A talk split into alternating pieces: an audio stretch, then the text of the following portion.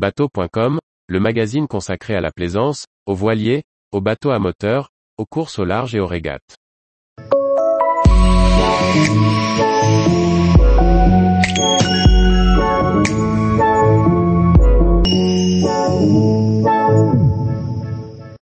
Navigation de Giga à Jura. Tout finit bien, malgré un guindeau récalcitrant. Anne-Sophie Ponson. L'équipage d'Arthur poursuit son périple vers le nord. Il part de l'île de Giga, au sud-ouest de l'Écosse, pour se rendre sur l'île de Jura, juste un peu plus au nord. Une courte navigation pleine de mésaventures. Cependant, le réconfort à l'arrivée est à la hauteur des désagréments du voyage. Lors de nos recherches pour trouver notre futur mouillage, nous sommes tombés sur Tea the Beach, à Luce Bay. Le concept est simple, un van réaménagé en salon de thé self-service est garé près de la plage. À l'intérieur, de délicieux gâteaux so british, pardon, sauce scottish et des boissons chaudes sont en libre disposition. Une Honesty Box vous permet de régler votre part, les prix sont laissés à l'appréciation du consommateur. L'endroit est géré par six jeunes de Jura de 12 à 18 ans.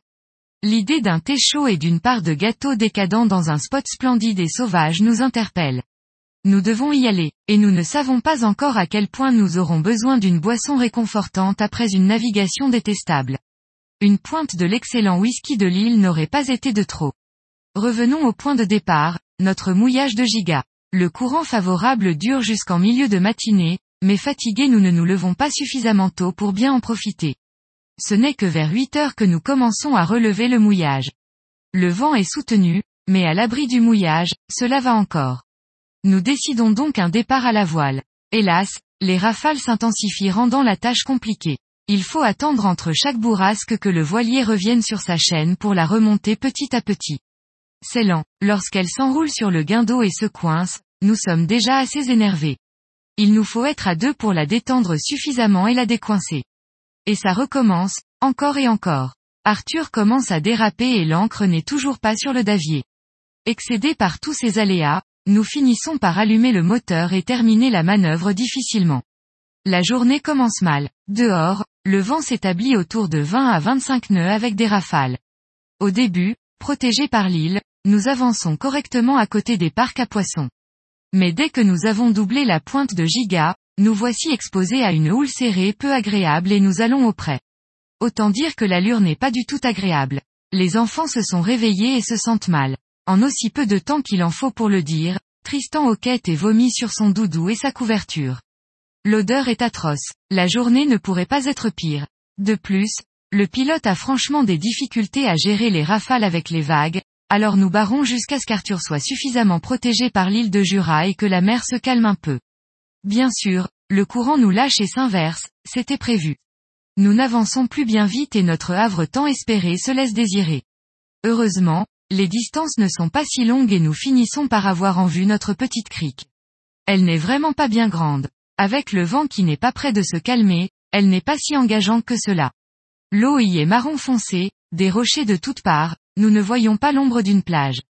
Mais l'appel du Tea on the Beach et la mer peu engageante, nous pousse à trouver le moyen d'y jeter l'ancre malgré tout.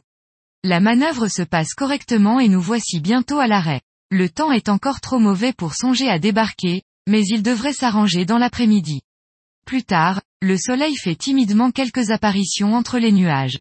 Nous décidons d'aller à terre pour découvrir un peu notre mouillage. Alors que nous mettons l'annexe à l'eau, deux cygnes blancs viennent nous saluer.